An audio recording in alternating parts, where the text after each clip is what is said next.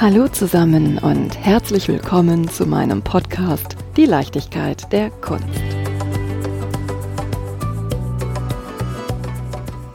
Die innere Sicherheit.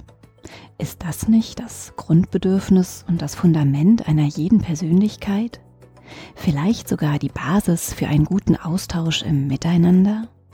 Streben wir nicht sogar alle ein kleines bisschen mehr nach innerer Sicherheit und versuchen diese Suche mit technischer und rechtlicher Sicherheit zu kompensieren? Wie können wir also innere Sicherheit erreichen? Indem wir uns selbst ein bisschen mehr Geborgenheit und Vertrauen schenken? Indem wir es einfach zulassen, dass die ein oder andere Unsicherheit zum Leben dazugehört? Erich Kästner hat doch auch schon gesagt, das Leben ist immer lebensgefährlich. Naja, ganz so dramatisch betrachte ich meinen Alltag nicht. Im Gegenteil, ich schlendere gerne mit einem Staunen durch die Welt und lasse Neues und Fremdes nah an mich heran. Frei von Angst, meist getragen von dem ans Gute glaubende Gefühl, es wird schon gut gehen. Und sofern ich mich mit meinen Unsicherheiten auskenne, fühle ich mich ihnen auch nicht vollständig ausgeliefert. Doch dies soll kein Podcast über meinen inneren Seelenfrieden werden, sondern ein Gespräch mit einer wunderbaren Gesprächspartnerin über Emotionen und Beziehungen, visualisiert auf abstrakt figürliche Art und Weise. Ganz besonders freue ich mich, dich, liebe Grit Richter, heute näher kennenzulernen und mit dir den Blick leuchtend nach innen zu lenken. Schön, dass du da bist. Bitte erzähl mir doch was zu deinem Weg. Hallo Claudia. Ja, schön, dass du da bist. Freue mich, dass das heute zustande gekommen ist, unser Gespräch. Und ja, mein Weg, wie ich zur Kunst gekommen bin, mhm. möchtest du wissen? Mhm. Ich bin so neugierig. Ah, wie bin ich zur Kunst gekommen? Ich glaube, eigentlich schon ziemlich früh.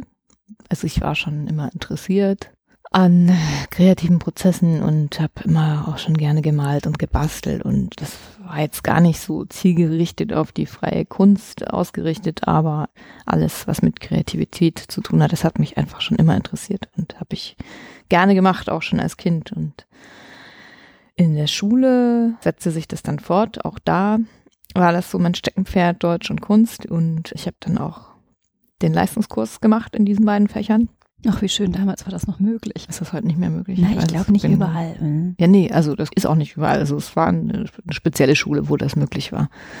Und während des Abiturs, ich habe dann nach der zehnten Klasse nochmal die Schule gewechselt aus verschiedenen Gründen.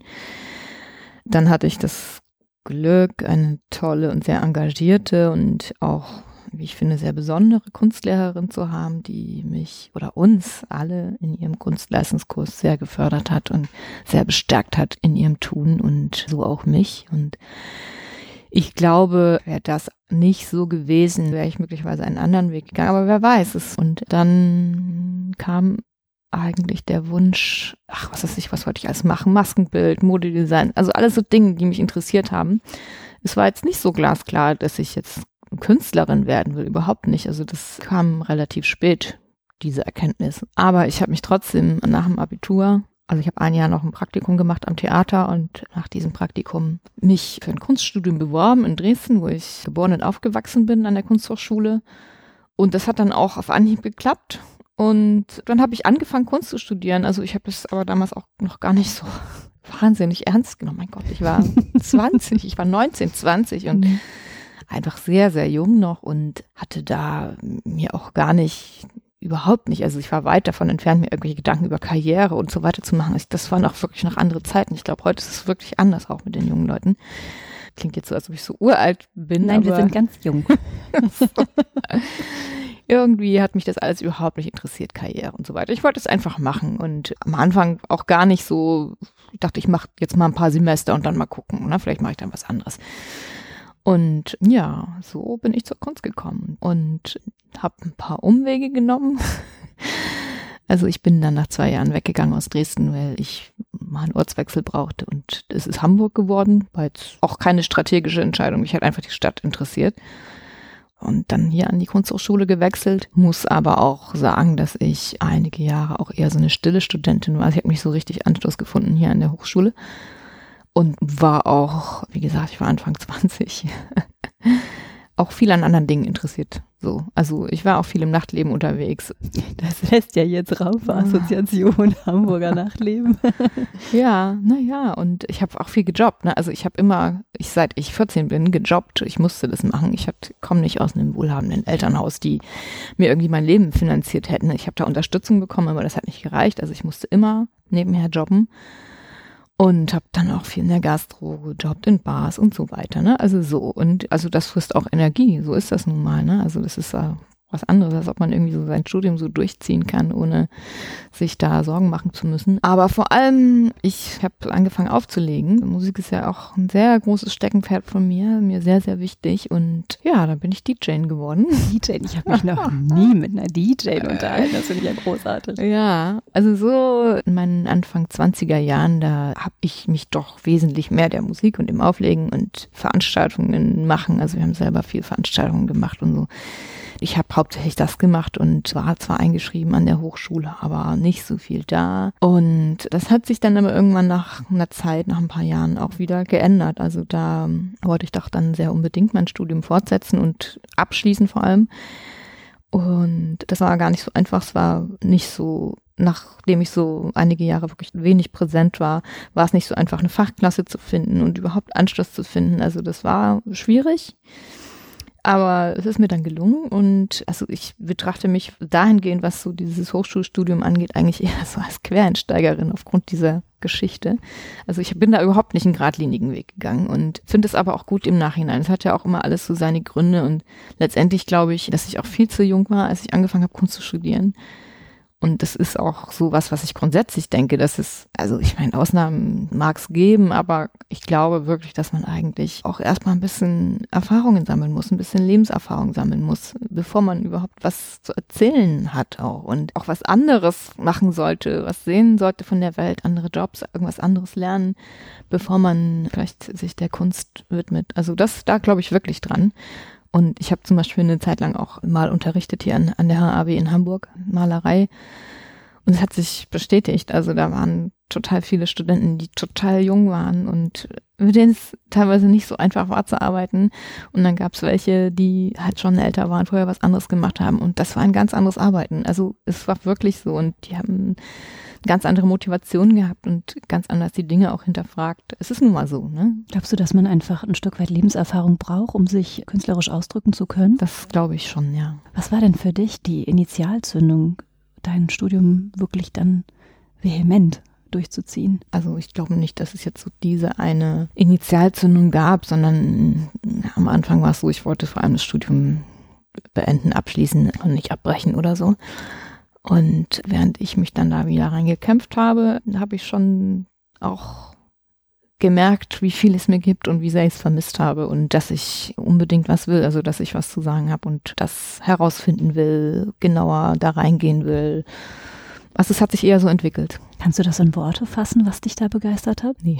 War es damals, ich könnte mir vorstellen, das muss ja irgendwie in den Nullerjahren mhm. gewesen sein, ne? wenn ich jetzt richtig, richtig. Ne? Ja, das stimmt. Ich habe 2007 mein Studium dann abgeschlossen, ja. Mhm. Ja, wenn man sich die Historie deiner mhm. Bilder betrachtet, kann man sehen, wie du vom Figürlichen mhm. immer abstrakter wirst und immer mutiger.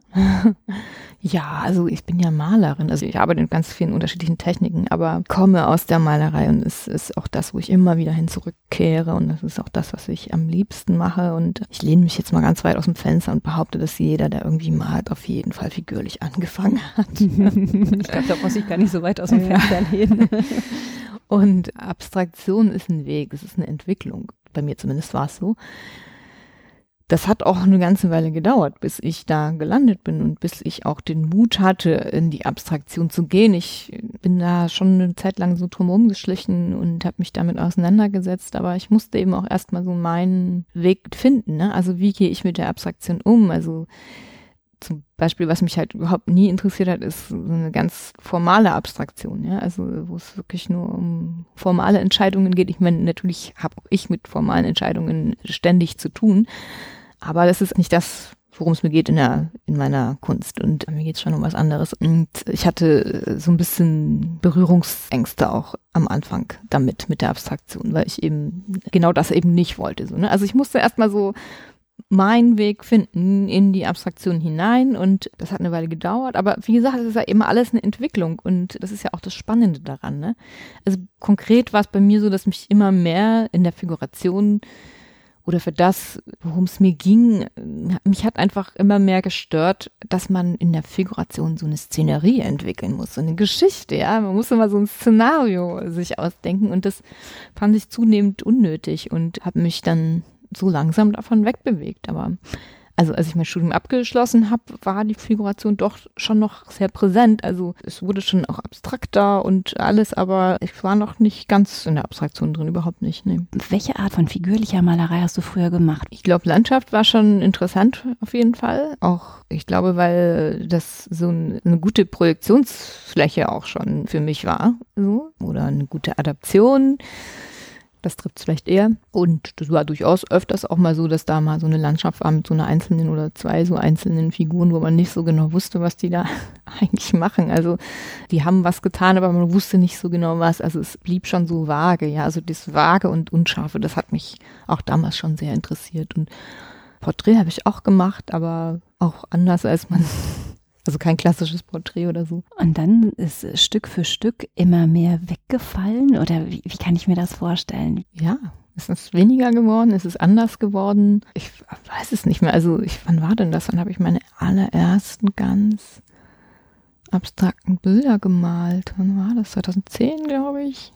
2019, sowas. Ja, also ich weiß es wirklich nicht mehr so genau, wie sich das entwickelt hat, aber ach, generell ist es ja in der künstlerischen Arbeit auch viel so, also bei mir zumindest, ich denke mal, es bei anderen vielleicht ähnlich, dass es auch viel Suchen ist, viel Ausprobieren, viel Neues. Also ich möchte immer was Neues auch lernen und mich interessieren auch immer neue Techniken und und und und. Also ich versuche immer was hinzuzufügen zu meinem Kanon, zu meinen Möglichkeiten, meinen Ausdrucksmöglichkeiten und so hat sich das langsam dahin entwickelt. Ich versuche mal ein bisschen zu beschreiben, wobei mir das echt immer schwer fällt. Also deine Werke, ich würde sie als sehr organisch beschreiben. Mhm.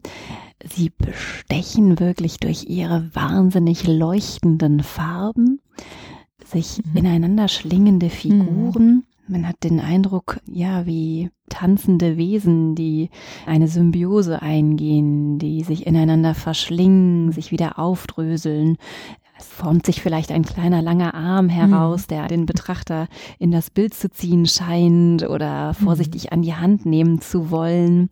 Manchmal tauchen Augen auf, vielleicht spinne ich auch gerade ein bisschen herum, die mich fixieren und mich auffordern, sich das Bild genauer zu betrachten.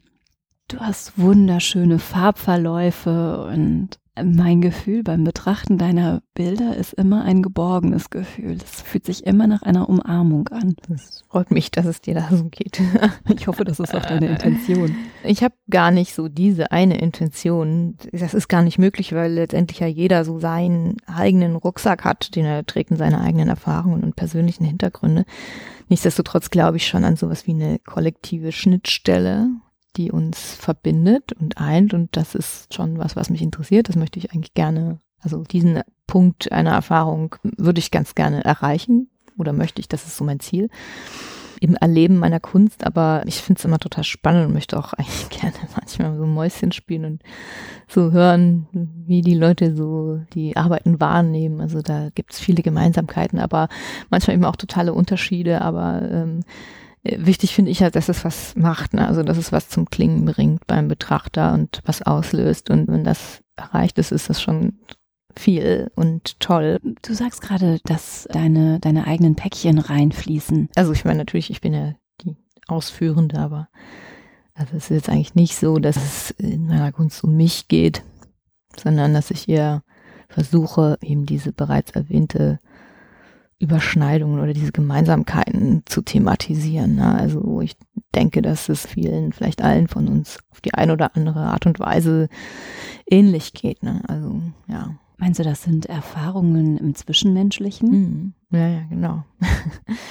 Ja, ja. Also geht's, also vielleicht jetzt mal so ganz generell, geht's mir halt um die Frage nach der Darstellbarkeit von Emotionen, von Unterbewusstem, von Erinnerungen. Also das sind ja lauter so ganz unscharfe Bereiche und sehr ambivalent und sehr, sehr vielschichtig und die sehr schwer zu beschreiben sind. Mhm. Und ich frage mich eben, ob ich vielleicht mit meinen Möglichkeiten mich dem annähern kann, ob ich Entsprechung kreieren kann dafür. Kannst du da schon selber eine Antwort drauf geben? Ich denke, es gelingt mir, ja. Ich hoffe es zumindest. Wo findest du denn diese Gedanken? Kommt das durch Lesen oder kommt das durch Beobachtung von Menschen? Alles, denke ich, ja. Durchs Leben eben.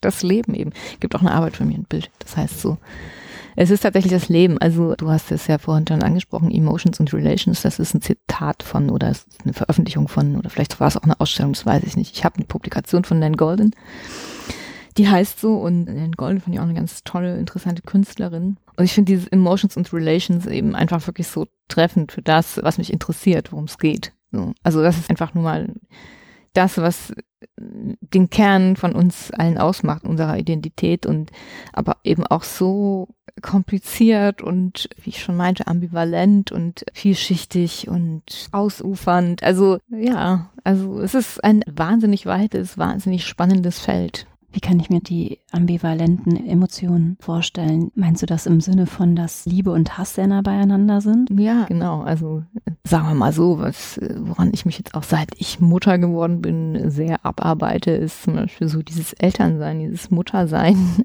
was also ich auch super ambivalent finde. Ne? Also das ist halt unglaublich, ja. unglaublich toll und unglaublich starke Emotionen und eine unglaublich Verbundenheit und Liebe die ich für mein Kind habe. Aber es ist halt auch unglaublich herausfordernd oder ja, man wird so mit sich auf eine unglaubliche Art mit sich selber konfrontiert. Da hatte ich mir irgendwie vorher kein Bild von gemacht. Und man kann nicht raus aus der Nummer, ne? Nee, erstmal nicht.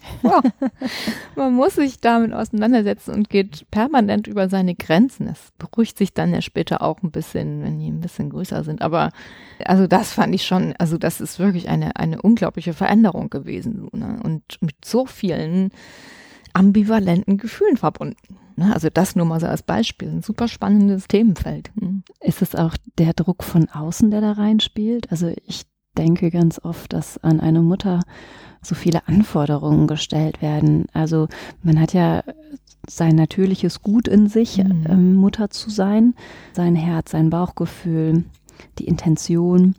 Und dann kommt der Druck von außen. Hast du das schon gelesen? Du musst es doch so machen. Und oder ist es eher, dass du denkst so, wow, ich liebe dich über alles, aber ich brauche auch meinen Raum, meine Zeit zum Arbeiten? Also letzteres auf jeden Fall. Total wichtig für mich. Das wusste ich aber auch vorher schon. Also ich bin ja relativ spät Mutter geworden, mit 36 erst. Und äh, wir haben uns ziemlich schwer damit getan, das so bewusst zu entscheiden, weil ich natürlich die Problematik gesehen habe. Also wenn man Kunst macht, dann braucht die einen, dann muss man wirklich 150 Prozent geben, wenn man erfolgreich sein will. So ist es nun mal. Also sagen wir mal so, es ist schwierig zu vereinen mit der Elternschaft, aber es ist nicht unmöglich. Und das Bild hat sich ja zum Glück auch sehr gewandelt und da ist viel passiert auch in den letzten Jahren und, und so weiter. Das begrüße ich alles sehr. Aber grundsätzlich bin ich, glaube ich, jemand, der nicht irgendwie so das Gefühl hat, irgendwelchen Erwartungen entsprechen zu müssen, sondern ich versuche da meinen eigenen Weg so gut wie es geht zu finden und das eben so gut zu machen, wie ich kann. Und ich denke, wir machen es alle so gut, wie wir es können. Mhm. Aber so dieses, ich hatte nie, wirklich nie den Anspruch, die perfekte Mutter sein zu wollen oder so. Überhaupt nicht. Also nichts lege mir ferner. Und hat aber, glaube ich, auch was mit meiner Sozialisation zu tun. Ich komme aus Dresden, ich bin in der DDR geboren und aufgewachsen und da war das ganz normal, dass alle arbeiten gegangen sind, zum Beispiel Vollzeit, ja. Also ob das jetzt immer so toll war, also ich meine, zum Beispiel ich war so ein Kind, ich war halt einfach lange im Hort, so, ne, so war das. Ich kannte das nicht anders. Meine Eltern haben beide Vollzeit gearbeitet, das war ganz normal und zwar die totale Ausnahme, dass irgendeine Mutter Hausfrau war. Also das war wirklich eine totale Ausnahme und ansonsten haben alle richtig viel gearbeitet und insofern war halt so, ne? Und es ist auch ja immer noch so im, im Osten, da, da wird das überhaupt gar nicht so hinterfragt, das ist ganz normal, die gehen halt voll arbeiten. Und hier ist es halt schon anders, ne? Und das hat mich schon echt überrascht, weil ich da ja eine ganz andere Einstellung zu habe.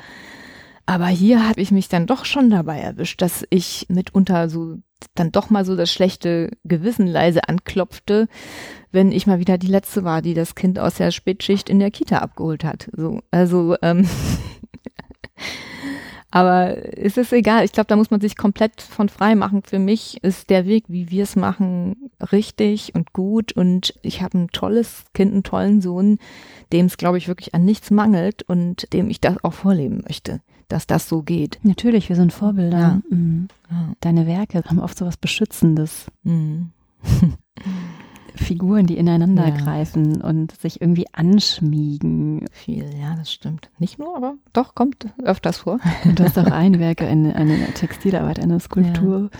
Fatigue Mom. Oh, ja, Ich finde es großartig. Ja. Auch da haben wir wieder die kleinen dünnen Ärmchen, ja, genau. die rauskragen. Ja, die sind letztes Jahr entstanden. Da kann ich gerne mal ein bisschen ausholen. Ich, wie gesagt, ich arbeite multidisziplinär, also ich arbeite in ganz verschiedenen Bereichen, äh, mache eben auch Skulpturen und Textil interessiert mich auch grundsätzlich und auch schon lange.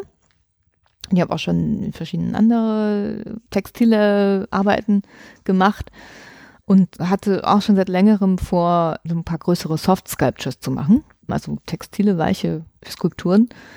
Und die Initialzündung für diese Fatig Moms ist eine Skulpturengruppe, das sind, sind drei bisher, aber die möchte ich gerne fortsetzen, also da werden höchstwahrscheinlich noch welche dazukommen. Ein ongoing series, wie man sagt. Und die sind letztes Jahr im Zuge der Pandemie entstanden. Also wie, wie gesagt, thematisch habe ich da schon länger drauf rumgekaut und dann war das so, dass ich meine Ausstellung in meiner Berliner Galerie, die sollte zum Gallery Weekend stattfinden im Mai 2020 und dann ist das Gallery Weekend verschoben worden, wie so alles verschoben wurde. Und verschoben und verschoben und verschoben. Und, und verschoben, verschoben ja. Genau. Aber so wild das alles war, also ich kann ja auch den Dingen meistens was Gutes abgewinnen. Und in dem Fall war es eben so, dass durch dieses Verschieben der Ausstellung ich plötzlich auch mehr Zeit hatte noch, dafür zu arbeiten. Und in dieser Zeit sind dann diese drei Skulpturen entstanden. Also die Idee hatte ich, wie gesagt, schon länger, aber es war noch sehr unscharf. Also es ist grundsätzlich so bei meiner Arbeitsweise, dass die Ideen so langsam reifen, ja. Und plötzlich sind sie dann sehr konkret. So. Aber das kann ich nicht beschleunigen. Das braucht einfach Zeit. Und ja, also wie gesagt, dass diese zusätzliche Zeit, die ich dann durch die Pandemie und durch den Lockdown und was auch immer geschenkt bekommen habe, habe ich dann eben dafür genutzt. Und gleichzeitig hat dieser Lockdown mit dem Kita zu, Schule zu, alles zu, also Homeschooling und alles, also plötzlich hockte man 24-7 mit dem Kind zu Hause. Das hat natürlich auch nochmal einen ganz anderen Blick auf die Herausforderungen der Elternschaft gelegt. Ich glaube, davon können jetzt alle ein Lied singen, die äh, kleinere Kinder äh, oder auch größere Kinder hatten von den letzten zwei Jahren ja jetzt. Also das sind ja keine, keine unbekannten Probleme oder Herausforderungen, aber in der Pandemie natürlich sehr verstärkt, ne? Also dass diese elterliche Erschöpfung und und und und. Also äh, das ist ja so das Thema dieser Fatig Moms, dieser erschöpften Mütter, müde Mutter. Genau. Also geht schon um Eltern. Ich beziehe das jetzt gar nicht so sehr nur auf Mütter. Das, das geht den Vätern ja nicht anders. Das ist so die Geschichte zu diesen Fatigue Moms. Jetzt mal ganz frech gefragt, mhm. gibt es denn auch ein Fatigue Child? Gibt es tatsächlich. Ja? Ja. genau, also es sind nämlich eigentlich schon vier. Es gibt ein Fatigue Child auch, genau. Ich habe den Eindruck, ich will ja nicht zu viel aus dem Nähkästchen plaudern, aber dass die Kids auch echt ganz schön müde waren in der Zeit. Auf jeden Fall. Es war für alle eine Herausforderung. Ne? Also es war auch schön. Ich muss es sagen, es war ja auch schön, so viel Zeit auch mit dem Kind verbringen zu können. Das konnten wir auch sehr genießen, so, ne? Aber da legt man halt den Finger in die Wunde, in den ewigen Konflikt zwischen eigenen Ambitionen und die anderen Zeitparameter, die ein Kind so hat und braucht. Ne? Also es ist einfach nicht einfach. Es ist immer ein Konflikt. Ne? Ja. Und das wird es auch bleiben. So ist es nun mal. Aber wie gesagt, also ich finde, ich wollte das trotzdem machen oder wir wollten es trotzdem machen und ich bin auch sehr froh darüber. Hm. Bin wahnsinnig froh, dass ich so einen tollen Sohn habe. Ja, Fatigue Mom, Fatigue Child, das sind ja, ja. wirklich unfassbar gute Titel, so treffend und auch wenn man die Skulpturen sieht, ja mhm. irgendwie knautschig, also sie liegen in der Ecke, du hast diese müden, schlaffen Arme mhm. und sie sind Sinnbild für eine, mhm. für eine ganze Zeit. Ja. Es hat wirklich so den Finger auch auf die Bunde gelegt. Es war so der ideale Zeitpunkt dafür. Also wie ich schon meinte, also es ist, manchmal muss es so reifen und dann zum richtigen Zeitpunkt bam, wird's konkret, so, ne? Und ich wollte eben auch was machen, was man so, also was so stofflich ist, was man so gern anfassen will auch. Und ist natürlich so in so einem Ausstellungskontext jetzt schwierig, wenn da alle so dran rumkrabbeln. Aber eigentlich finde ich die Idee gut, dass man es so machen kann und benutzen kann und vielleicht sich sogar drauf setzen kann oder so. Das geht jetzt bei denen tatsächlich nicht. Da hätte man andere Stoffe nehmen müssen und so weiter. Aber eigentlich finde ich das gut und möchte ich das gerne so. Ne? Können Sie das für die Zukunft vorstellen? Ja, schon. Also man muss es dann anders machen und anders planen und so weiter. Aber das finde ich eigentlich super, ne? wenn man, wenn man das wirklich so benutzen kann auch. Mhm. Du hast Kunst und Deutsch als LK gehabt. Mhm. Spielt das Spiel mit den Titeln für dich eine wichtige Rolle? Ja, sehr. Ich habe ja ein paar rausgesucht. Ich finde die so toll, deine Titel. Die letzte Stunde. Erzähl mir was zur letzten Stunde. Das Schöne bei den Titeln ist ja, und deswegen sind sie mir auch so wichtig, sie, sie legen so eine Fährte, aber mhm. sie verraten nicht, also sie erzählen nicht die Geschichte so, also, aber sie lenken so in die Richtung. Und was du dann daraus machst, das hängt von dir. Na doch, natürlich, das ist ja das, was ich meinte, dass jeder so seine, sein Background hat und insofern auch eine andere Assoziation damit haben wird, auch wenn es vielleicht eine ähnliche ist. So, ne? Und das finde ich wichtig. Also, dass der, der, Titel, der soll nicht illustrieren. Das, das möchte ich auf gar keinen Fall. Also, dann lieber ohne Titel. Wenn ich keinen guten Titel finde, dann bleibt's, also es gibt so auch Bilder oder Arbeiten, die sind so konkret, da ist es dann schwierig, zum Beispiel einen Titel zu finden, der eben nicht das einfach nur schnöde illustriert. Aber auch da geht es mir, wie gesagt, um die Ambivalenz und die Titel sind sehr wichtig für mich. Die kleine Weile. Wir sitzen hier eine kleine Weile zusammen. ja. Ist es denn spannend, mit dir in den Austausch zu treten, mit dem Betrachtenden, was er zu den Titeln denkt? Total, finde ich total spannend, ja. Mhm. Es ist natürlich auch total spannend zu wissen, was du denkst. Ach so. Nein, aber ich, das sehe ich nicht als meine Aufgabe, jetzt irgendwie das, ja, mein Bild zu interpretieren oder, oder und den Titel. Also das, es würde, glaube ich, auch viel an Reiz verlieren. Mhm. Ja, das kann sein, ja. ja.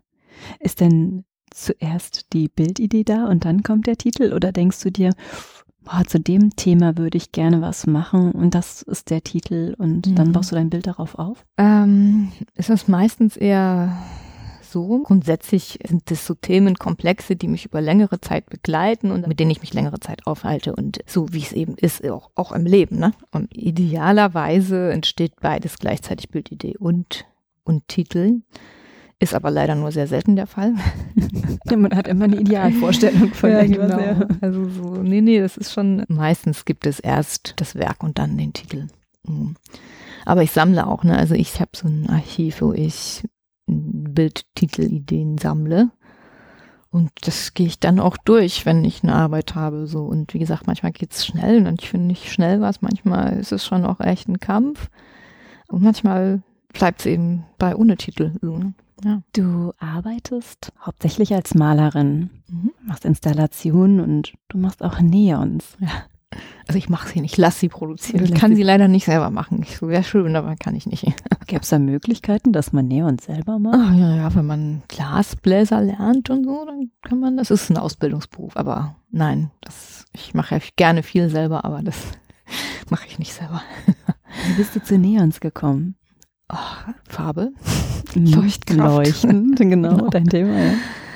Ja, also das ist schon das, was mich am allermeisten daran fasziniert. Und es ist so schwer greifbar. Ne? Man muss es halt wirklich erleben und sehen. Es ist so kaum abbildbar. Also da haben sich schon einige die Finger dran ausgebissen. Man kann es eigentlich kaum fotografieren oder ja, man kann sich dem annähern, aber es ist was ganz anderes, wenn du wenn du es um dich hast und siehst und wie du siehst hier in meinem Studio habe ich ja auch mehrere mhm. Neonarbeiten. Ich umgebe mich einfach wahnsinnig gerne damit und äh, lebe gerne damit und bin in der glücklichen Lage, dass ich damit auch arbeiten kann. So. Stellst du deine Neons, deine textilen Arbeiten und deine Gemälde auch in den Dialog miteinander? Ja, ja.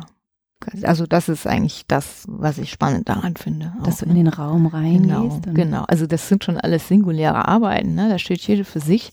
Aber richtig spannend wird's ja, wenn, wenn die alle zusammenkommen. Das ist auch immer ein riesen Aha-Moment für mich. Ne? Also klar, ich habe ja viel Erfahrungswerte inzwischen, die mache ja lang genug und mache auch genaue Entwürfe für meine Ausstellungen, wie ich es mir vorstelle. Ich gehe auch viel an die Wände mit Tape und mit Farbe und und und. Also eine weiße Wand äh, gibt es eher selten bei mir in, in den Ausstellungen, aber das ist so Theorie, ne? Das ist so dann im Entwurf und dann in der Ausstellung. Es ist halt super spannend zu sehen, welche Türen sich dann nochmal auftun, so, ne? Das ist eben, da passieren nochmal Dinge und nochmal und noch eine Ebene und noch eine Ebene und und das finde ich total spannend. Du arbeitest sehr, sehr gerne mit Rot und Pink und Blau. Was bedeuten die Farben für dich? Im Moment arbeite ich gern damit und das wird sich auch wieder ändern. so.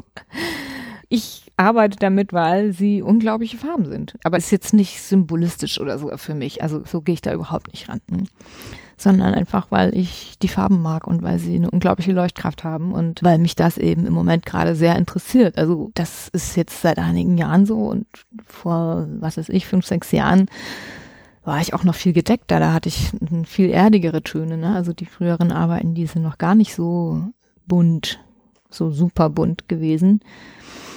Also auch das ist eine Entwicklung, die ich gegangen bin. Und das kann sich, wie gesagt, auch wieder ändern. Also und ich habe gedacht, das ist so dieses Mann-Frau-Thema. Ja, ja. Ich nee, stapfe nee, ja immer mal ganz gerne in so eine ja, Klischee-Rolle rein.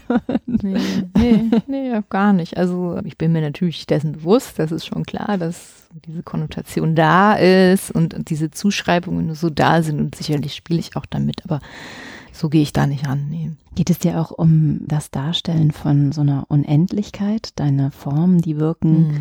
Häufig auch ohne Anfang, ohne Ende, indem sie ineinander übergreifen? Unendlichkeiten, pff, das ist mir ein zu großes Thema, glaube ich. Also nein. Du meinst jetzt das? Zum Beispiel, zum ja, Beispiel, oder auch das hinter mhm. dir.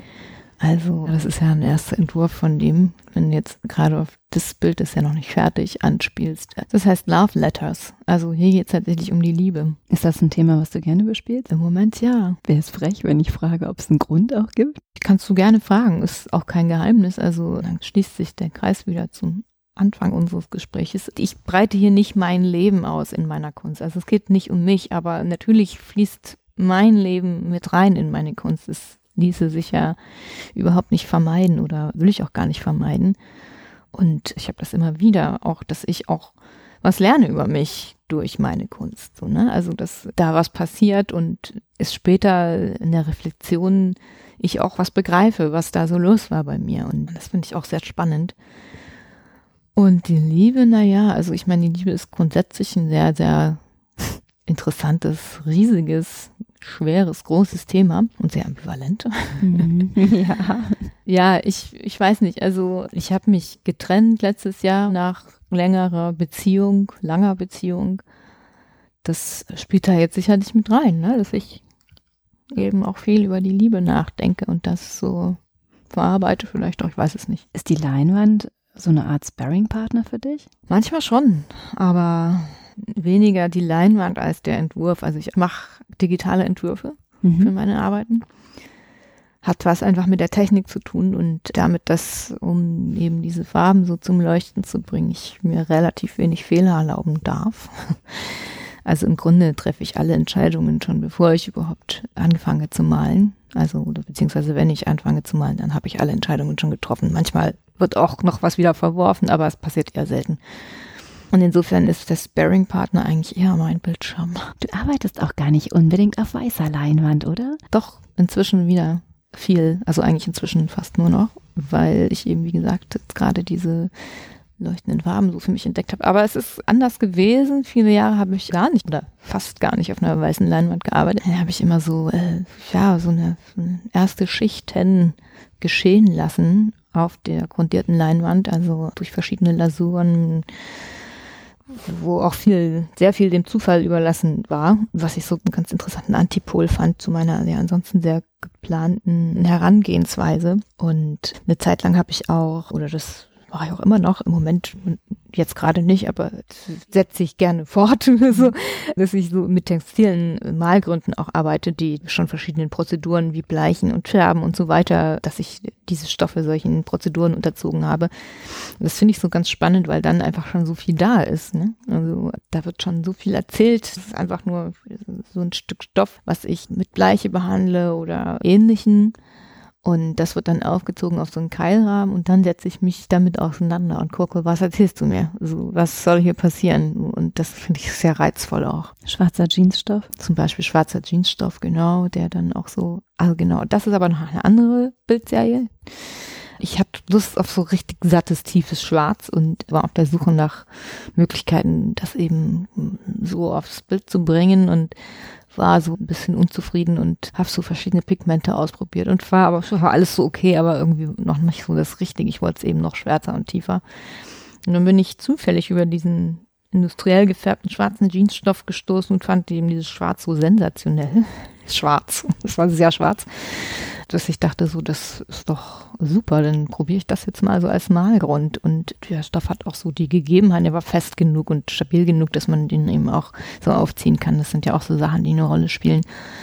Und um die Schwärze dieses Stoffes zu erhalten. Ich habe überlegt, ob das hinter dir ist. Ach so, ja, nee, das ist eine Edition, das ist ein Druck tatsächlich, aber so ähnlich schwarz. Mhm. genau dieses matte, tiefe Schwarz eben. Und genau, also dann gibt es ein paar technische Herausforderungen. Ich male in Öl und das braucht halt immer eine Grundierung. Und diese Black Paintings oder Negative Paintings, wie ich sie nenne, die sind dann eben partiell grundiert. Und nur dort, wo eben auch Farbe sein soll, ist dann eben grundiert, das wird dann abgeklebt und eben partiell so grundiert. Und das sind auch alles so Sachen, weshalb ich eben genau wissen muss, was ich tue. Ne? Also das, das, weshalb ich eben sehr genaue Entwürfe brauche für meine Arbeit. Es taucht ja auch oft dieses Grid, dieses Raster bei mir auf und speziell bei diesen schwarzen Black Paintings, wo dann im Hintergrund, also manche sind einfach nur auf schwarz, aber bei vielen ist eben auch, um das Ganze so irgendwie zu halten, so ein Raster da. Und das ist eben Bleiche, das ist nicht gemalt, sondern das Bleiche, da habe ich dem Stoff dann Farbe entzogen was ich mit Airbrush auftrage, um diese Unschärfe zu haben. Also es ist wirklich so ein ganz verschwommenes Raster dann. Ich habe schon überlegt, warum leuchtet es so? Ja. Es wirkt ein bisschen wie ein Kratzbild. Ja, ja. Stimmt, den, ja, ähm, stimmt. Von den Kindern, ne? Nee, aber es ist Kupfertape, was ich, oh, es war wahnsinnig kompliziert aufzutragen, weil dieser, dieser Druck so super empfindlich, so schwarz ist ganz toll, aber es ist halt super empfindlich, du darfst auf gar keinen Fall drauf fassen, dann hast du sofort Spuren und das war wirklich eine Riesen-Herausforderung, aber es ist eine tolle Edition geworden, wie ich finde. Wird es dann grün? Irgendwann wahrscheinlich schon, ja, möglicherweise. Hm. Alles Absicht. Nein, das sind so Sachen, die ich in Kauf nehme, auf jeden Fall. Mhm. Also äh, ich meine, wenn man das nicht will, dann kann man natürlich da noch eine Schutzschicht drauf machen, aber ich finde, das darf sein. Machst du gerne Editionen? Ja, also ich male lieber ein Bild, sagen wir so. Mhm. aber doch, also es ist eine Herausforderung, ne, weil es ganz anderes Arbeiten ist und eben ganz andere Beschränkungen mit sich bringt, aber andererseits auch vielleicht ganz andere Möglichkeiten. Ne? Also so, man kann halt viel mehr Leute erreichen damit, was ich halt super finde. Something new. Genau, ich nehme das dann auch mal so zum Motto dafür. Es wird ein neues Buch rauskommen von mir.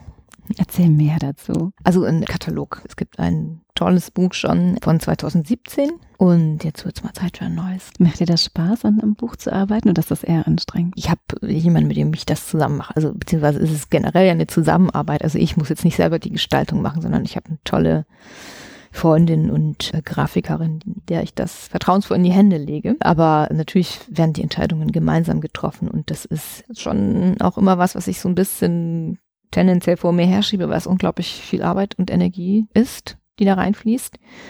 Aber wenn es dann fertig ist, ist es halt unglaublich toll. Ne? Also so ein Buch in den, mit den eigenen Arbeiten in den Händen zu haben, das ist einfach toll. Wie baut man denn ein Buch auf? Überlegt man dann, was habe ich die letzten fünf Jahre mhm. gemacht? Das muss alles rein. Ja. Geht man chronologisch vor? Geht man nach Thema vor? Ja. Oder guckt man seine unterschiedlichen Emotionen an? Mhm. Wie gehst du vor? Erinnerst du dich noch ans letzte Buch?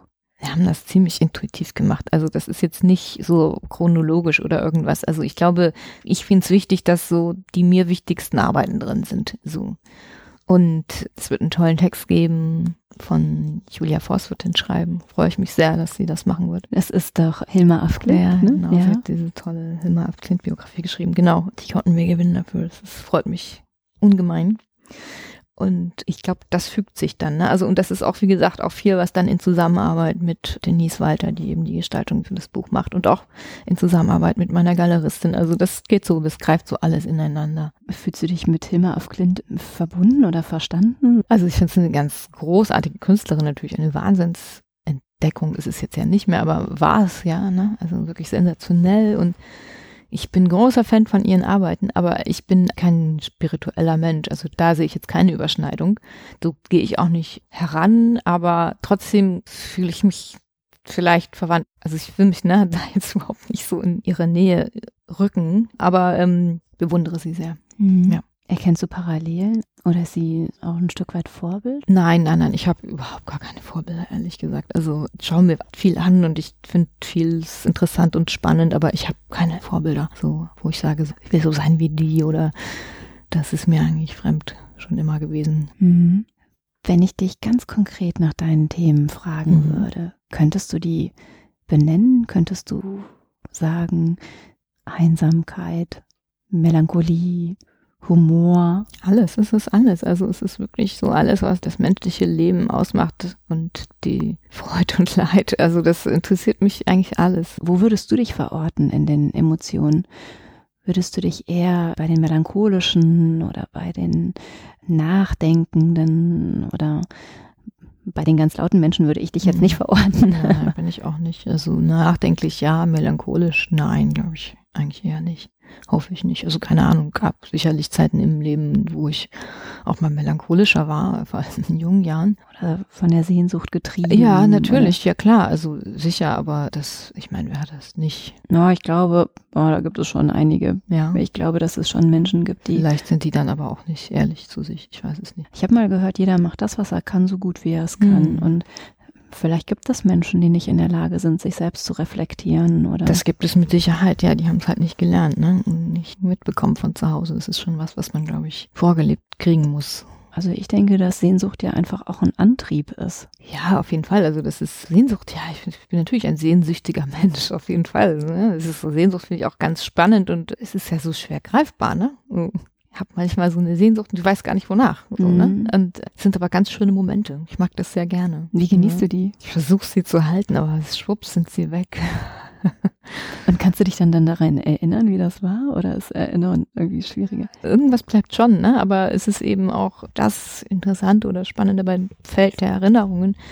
Es verschwimmt halt so schnell auch, ne? Und trotzdem bleibt was da und taucht an unerwarteter Stelle wieder auf, zum Beispiel, ne? Und fließt dann mit rein und das, ich kann mich dem schon sehr hingeben, also das mag ich sehr gerne und das sind auch so Sachen, die ich versuche irgendwie in meine Arbeiten mit einfließen zu lassen. Ne? Und wie schön, dass du dann hier in aller Ruhe in dem Atelier arbeiten kannst. Ja. Ich liebe es zum Beispiel, das klingt jetzt echt schräg, aber wenn ich einen traurigen Film schaue oder einen mhm. melancholischen Film. Ja. Das Leben ist schön. Kennst ja. du den Film? Ja. ja. Mhm. Und ich kann hemmungslos weinen. Und wenn ich dann Menschen um mich herum habe, die mhm. versuchen, mich zu trösten, dann macht mich das total nervös. Ja, verstehe ich, ja. Weil ich doch eigentlich gerne ja. diesen Moment dieser ja. tiefen Trauer genießen möchte. Und ja, kann ich nachvollziehen. Ja, ich hätte manchmal gerne so ein kleines abgeschiedenes. Atelier, ja. in aller Ruhe. ja, glaube ich. Ich genieße das auch sehr. Ich habe mir voll meinen Traumjob gebaut hier. ja, wirklich. Es entspricht schon mir sehr, hier zu, zu arbeiten und zu sein. Also da entspreche ich auch voll dem Klischee, glaube ich, so dieses einsam vor sich hin wurstelnden Künstlers oder Künstlerin. Also das bin ich total. Na, ein Klischee muss ja auch irgendwo herkommen, ja, ne? Also ja, das entsteht ja nicht von Nein, ich kenne auch Künstler, die ganz anders arbeiten, also die wirklich viel Leben um sich brauchen und so bin ich aber gar nicht. Also ich brauche echt Ruhe. Kannst du denn hier in deinem Atelier auch von Herzen lachen, wenn du alleine bist oder auch mal wirklich tief traurig sein? ja, also ich sag mal, je älter ich werde, desto seltener kommen solche extremen Emotionen vielleicht so. Also ich habe die, aber die tauchen jetzt hier in der Arbeit nicht so auf. Also hier bin ich schon um zu arbeiten so und versuche da auch fokussiert zu sein. Und aber natürlich, wenn, wenn es mir nicht gut geht, wenn ich irgendwie traurig bin, wenn ich eine, zum Beispiel, was weiß ich, in der Trennung oder so, dann natürlich begleitet mich das dann auch hier, aber eigentlich lenkt mich die Arbeit auch ganz gut ab. Glaubst du, dass es wichtig ist, dass man ein separates Atelier vom Wohnraum hat? Ich weiß es nicht. Also für mich ist es gut, weil ich ansonsten wirklich nie aufhören würde zu arbeiten, glaube ich. Und mir tut es gut. So. Dass wenn ich gehe, dann habe ich Feierabend und na, das ist ja eh, also man ist ja so selbst und ständig am Arbeiten. Also das hört ja nicht auf und natürlich gedanklich setzt sich das auch fort, auch zu Hause und überhaupt kaue ich so auf Ideen und denke herum und denke nach und dies und jenes und mir kommen auch viele Ideen im Alltag so, ne? Also in ganz unerwarteten Situationen. Aber mir tut es schon gut, diese klare Trennung zu haben zwischen hier ist Arbeit und wenn ich gehe, dann habe ich Feierabend so. Ne? Also äh, ich versuche zumindest Feierabend zu haben und also was ich meine, keine Ahnung, wenn mir jetzt irgendwie äh, jemand das tolle Wohnatelier anbieten würde und so weiter, dann würde ich wahrscheinlich auch nicht Nein sagen. Aber ist, ich suche jetzt nicht danach oder so, weil ich glaube, das ist ist schon gut so. Ich habe kurze Wege. Also hätte ich jetzt lange Wege zwischen Studio und Wohnung, dann würde mich das ganz anders belasten, hätte ich da bestimmt auch einen anderen Blick drauf. Aber ich habe wirklich, ich habe zehn Minuten Weg, ich habe wirklich Glück und, Ach, toll, und ja. ja. Also bin ich auch jeden Tag dankbar für. Setzt du manchmal Alltagssituationen in deine Bilder um? Nee, nee, so gehe ich gar nicht ran. Also, aber versuche eher so ein Gefühl, na, so eine Essenz umzusetzen. Woran arbeitest du gerade? An den drei neue Bilder für diese Ausstellung der Kunsthalle. Welches Thema ist das denn? Naja, also im Moment, es ist offensichtlich die Liebe. Bleibt es bei allen drei Werken? Oder? Ich denke, so ein bisschen seriell in den Entwürfen und dann begleitet es mich eine Zeit lang und dann kommt was Neues hinzu und wandelt sich. Aber es taucht immer wieder auf. Also es ist so ein Kommen und Gehen. Ich weiß nicht, wie ich es beschreiben soll. Also vielleicht, vielleicht nicht. Ich weiß es nicht. Was ist denn die Liebe für dich? Oh, das ist aber eine sehr große Frage Mhm. hier gerade. Liebe ist sehr komplex und sehr vieles. Ja. Und am Anfang ist es vielleicht Leidenschaft. Ich meine, natürlich schön, wenn die Leidenschaft auch lange bleibt, aber es ist ja so viel mehr als das und so vielschichtig. Und ich weiß nicht, hat irgendjemand die Antwort darauf, was die Liebe ist? Ich habe ihn noch nicht getroffen. ich freue mich auf jeden Fall, dass du die Liebe in deinen Werken so leuchtend umsetzt. so ineinandergreifend Mhm. und so, als ob es keinen Anfang und kein Ende gäbe. Ja, in dem Fall, ne, es ist, ich finde es auch so ganz gut, ne, wie die so ineinander verhakt sind, ne, so total. Ist jetzt natürlich schwierig, wir haben ja einen Podcast, ihr seht das ja alle nicht, aber wir sehen es. Es sind so zwei Kringel, die miteinander verbunden sind und tatsächlich hat man so ein bisschen diese Unendlichkeitsanmutung. Mhm. Deswegen kamst du wahrscheinlich vorhin drauf. Das fließt damit rein. Ja, die sind so ganz innig und ganz verknotet, aber ja, man kann es auch anders betrachten. Ne? Also vielleicht kommen sie auch nicht los voneinander oder ne, also so geben sich nicht frei oder was auch immer. Und das, Ja, also ich finde so diese Ambivalenzen immer wichtig. Das möchte ich eigentlich gerne immer drin haben in meinen Arbeiten. Mhm. Das ist jetzt nicht nur so Stereotyp, sondern es ist ja mehr als das. Es ist meistens von vielen Seiten zu betrachten und sehr, wie gesagt, ambivalent. Danke, dass du dir so viel Zeit für mich genommen hast, obwohl du Mhm. hier so eifrig arbeiten musst für die kommende Ausstellung. Ach, das ist immer so bei mir. Ich kenne das sehr gut. Mir geht es auch unter Druck am besten. Ja, ja, ja, ich kann das auch genießen. Also das setzt schon auch tolle Energien frei auf jeden Fall. Hm. Ich freue mich, dass du mir hier deine Einblicke geschenkt hast. Und Sehr gerne. herzlichen Dank für das Gespräch. Sehr gerne.